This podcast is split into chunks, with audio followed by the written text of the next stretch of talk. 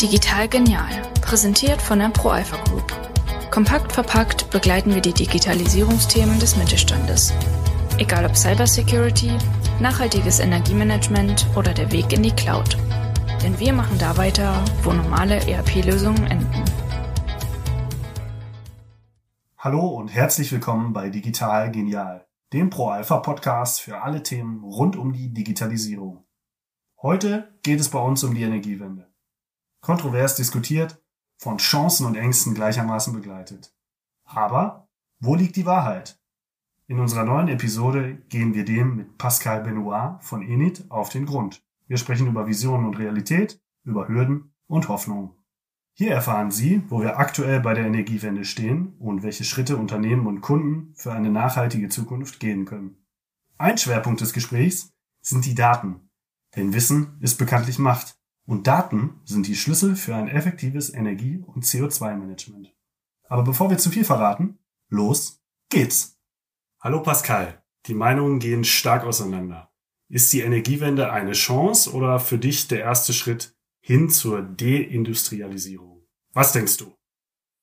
Ja, erstmal hallo Stefan und vielen Dank, dass ich dabei sein darf. Naturgemäß, für mich ist es erstmal eine Chance. Denn ich glaube, äh, die Energiewende schafft für uns als Volkswirtschaft zum ersten Mal in der Geschichte die Möglichkeit, dass wir unabhängig werden können von Energieträgern, die wir importieren müssen und dass wir Energie, wenn wir sie vor Ort erzeugen, ohne, ich sag mal, Ressourcen zu verbrauchen, Energie zu einem nie dagewesenen günstigen Preis erzeugen können, wie es im Prinzip jetzt schon der Fall ist, wenn die Sonne scheint, der Wind äh, weht. Aber ich sehe natürlich auch die ganzen Herausforderungen, die damit verbunden sind, weil es ist nicht einfach so mit einem Umschalten oder Einschalten von Solar und Wind passiert, sondern es ist, es erfordert, um wirklich die Chance zu nutzen, ein Umdenken, was nicht von heute auf morgen passiert ist, was sehr viele Bereiche der Gesellschaft, aber vor allem natürlich auch der Wirtschaft und dort insbesondere auch von jedem einzelnen Betrieb und jedem Geschäftsmodell ähm, erfordert was ein langer Weg ist, der viel Anstrengung erfordert, aber dann eine große Innovationskraft bringen kann und auch ein, ein Exportschlager werden kann, der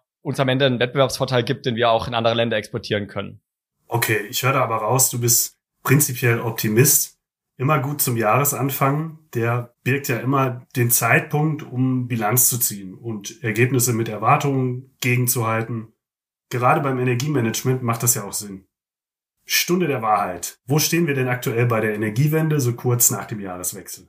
Kurz nach dem Jahreswechsel ist spannender Zeitpunkt, weil jetzt gerade die ersten Zahlen veröffentlicht wurden, wie die Erzeugung sich im letzten Jahr zusammengesetzt hat. Und tatsächlich ist es so, dass wir im, Jahr 2023 in Deutschland einige neue Rekorde feiern konnten. Wir haben tatsächlich zum ersten Mal mehr als 50 Prozent Energie aus erneuerbaren Energiequellen erzeugt. Und, also das ist vielleicht jetzt praktisch die der Gesamtbilanz großer Fortschritt. Aber im Einzelnen gab es auch Situationen, die man hier vielleicht hervorheben kann.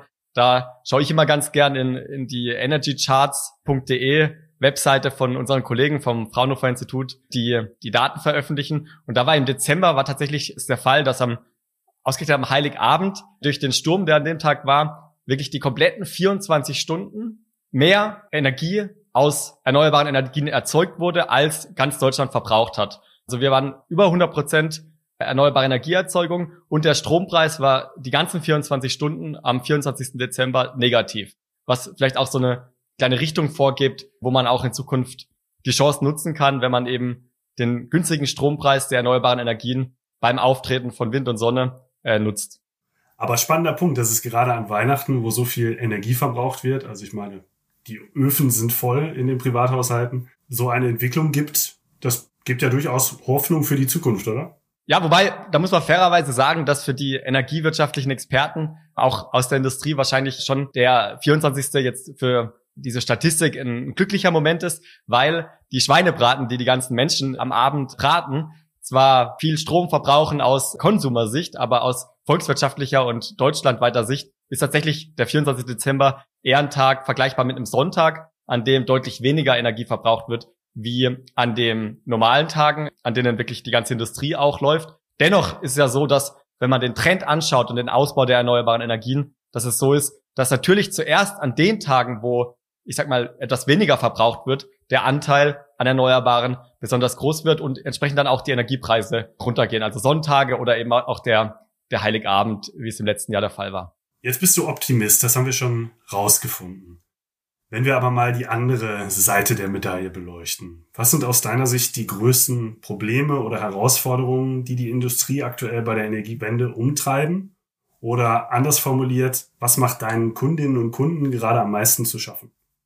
Ja, ich glaube, zusammengefasst ist es schon auch die Komplexität, die gerade da auf die Industrie zukommt. Denn die Themen jetzt mit, ich sag mal, CO2-Reportings oder auch steigende Strompreise, gerade im letzten Jahr, was ja da durch die Ukraine-Krise besonders jetzt auch wirklich eine enorme Volatilität an den Märkten hervorgerufen hat.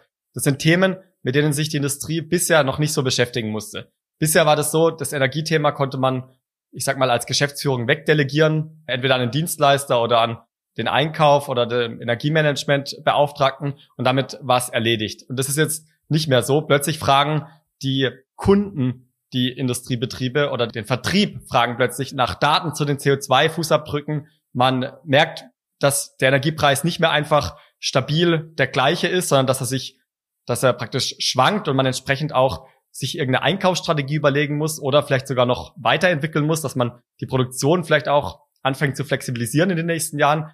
Das hat zum Ergebnis, dass die Betriebe nochmal eine zusätzliche Baustelle haben zu den allgemeinen Baustellen, die der Markt schon im Moment gerade natürlich auch schon hervorbringt. Und das macht es den Betrieben nicht einfach.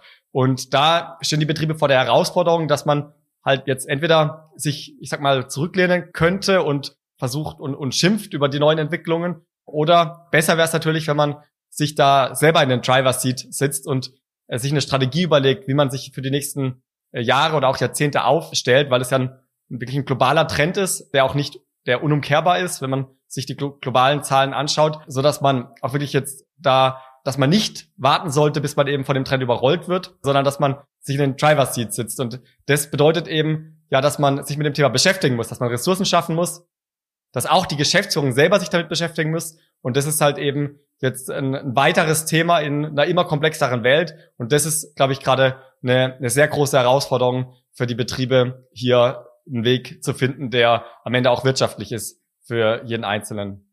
Okay, das heißt eine Menge zu tun. Du als Experte gib uns ein paar Insights. Gibt es Maßnahmen oder Initiativen, die Unternehmen gerade jetzt anpacken sollten, um sich diesen Veränderungen zu stellen? Was können sie heute aktiv mitgestalten, deiner Meinung nach?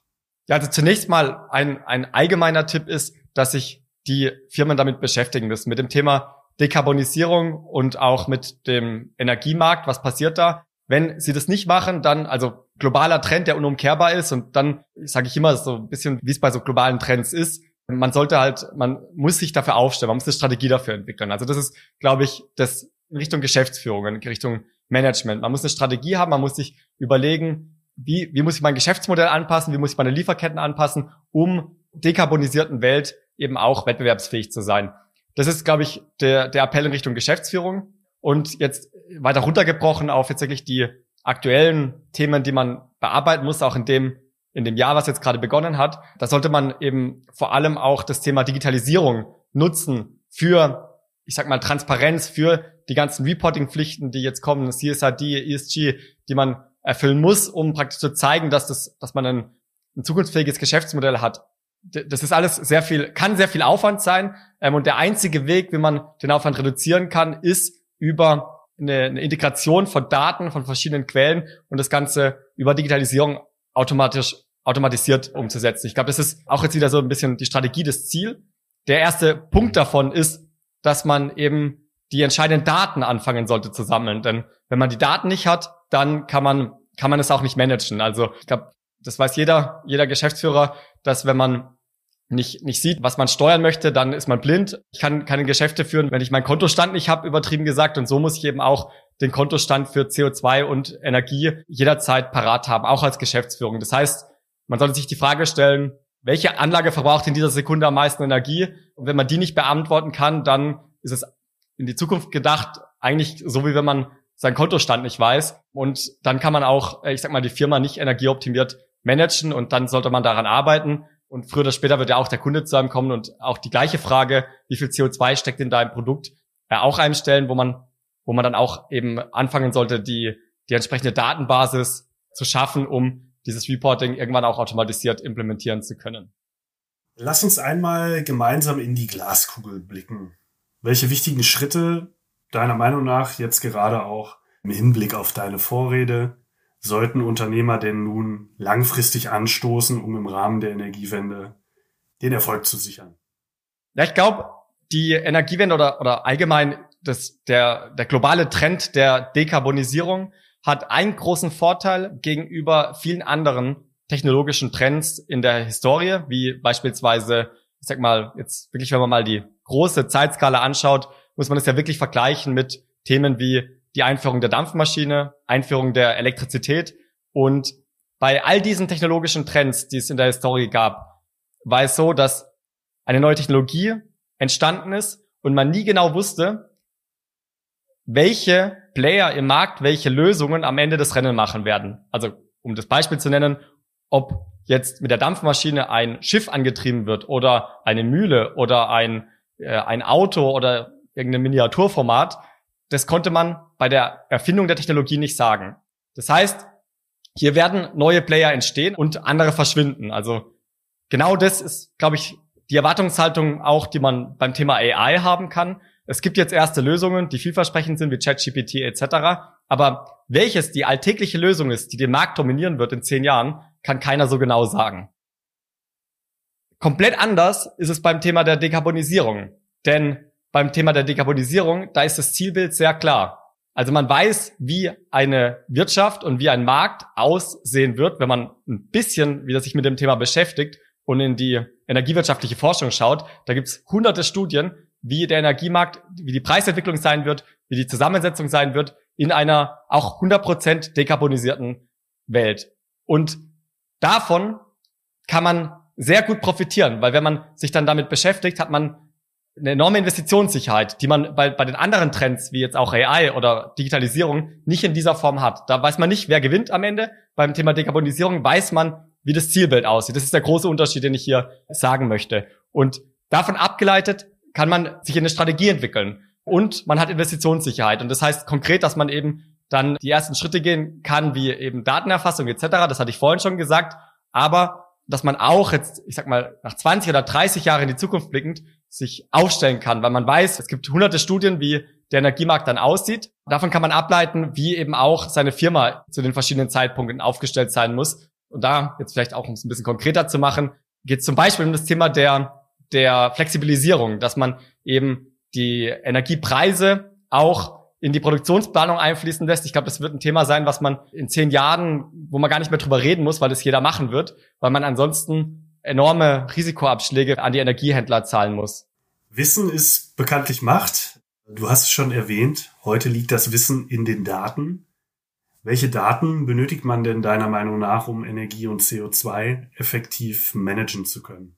Teilweise braucht man für beides die die gleichen Daten, was auch eine große Synergie für die Industriebetriebe darstellt. Also ganz konkret die Verbrauchsdaten von einzelnen Maschinen in Verbindung mit den Produktionsdaten, um festzustellen, welches Produkt verbraucht wie viel Energie und direkt auch umgerechnet, in welchem Produkt steckt wie viel zusätzlichen Emissionen, die in den Werkshallen praktisch emittiert oder durch die Produktion emittiert werden. Das ist eine, also Energiedaten aus dem Energiemanagement, Produktionsdaten.